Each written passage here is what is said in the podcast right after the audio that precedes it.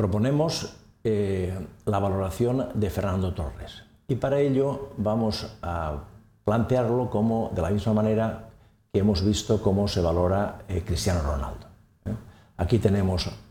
una página web en la cual podemos encontrar información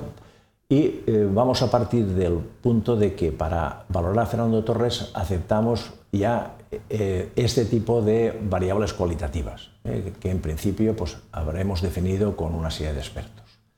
son goles por partido, tarjetas, asistencias por partido, la edad, liderazgo y eh, merchandising en el sentido de la capacidad que tiene de generar negocio el jugador. Y ahora ya lo que proponemos es que eh, cada uno de, los alumnos pues plantee qué jugadores utiliza como eh, teniendo en cuenta que esos jugadores comparables tienen que ser jugadores que se parezcan en, su estilo de juego y en su, forma de jugar, sobre todo en su posición de juego, al jugador que queremos valorar, que en este caso es Fernando Torres, y que además debemos de conocer el valor de su traspaso porque ha sido traspasado recientemente. Entonces, ya definidas las variables y definidos los comparables, pues lo primero que tendríamos que hacer es ponderar las variables. Y para ello utilizaríamos esta matriz de comparación pareada,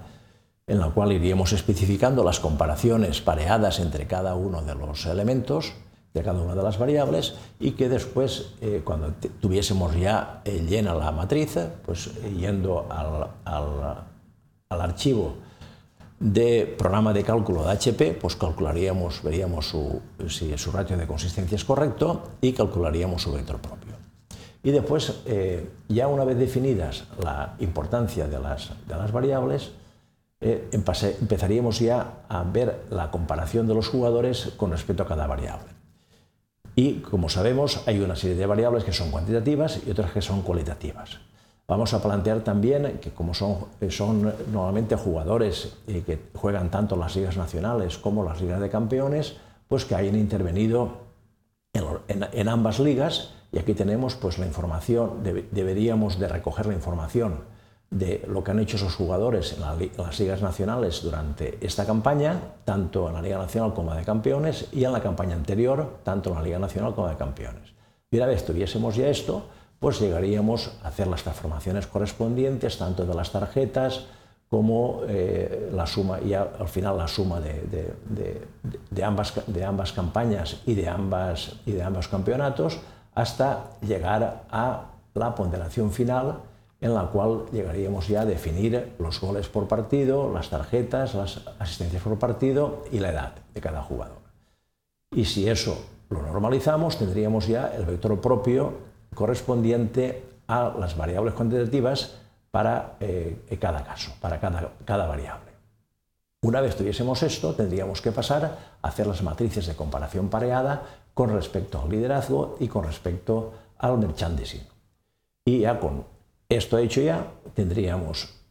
la información eh, necesaria, suficiente, como para llegar ya a determinar el valor de Fernando Torres. Por un lado tendríamos la ponderación de las variables,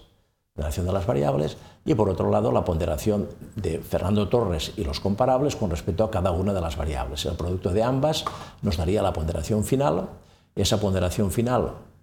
conociendo el traspaso de los comparables, nos llevaría a calcular el ratio y finalmente ese ratio multiplicado por la ponderación final de Fernando Torres nos daría el valor de Fernando Torres. Es un ejercicio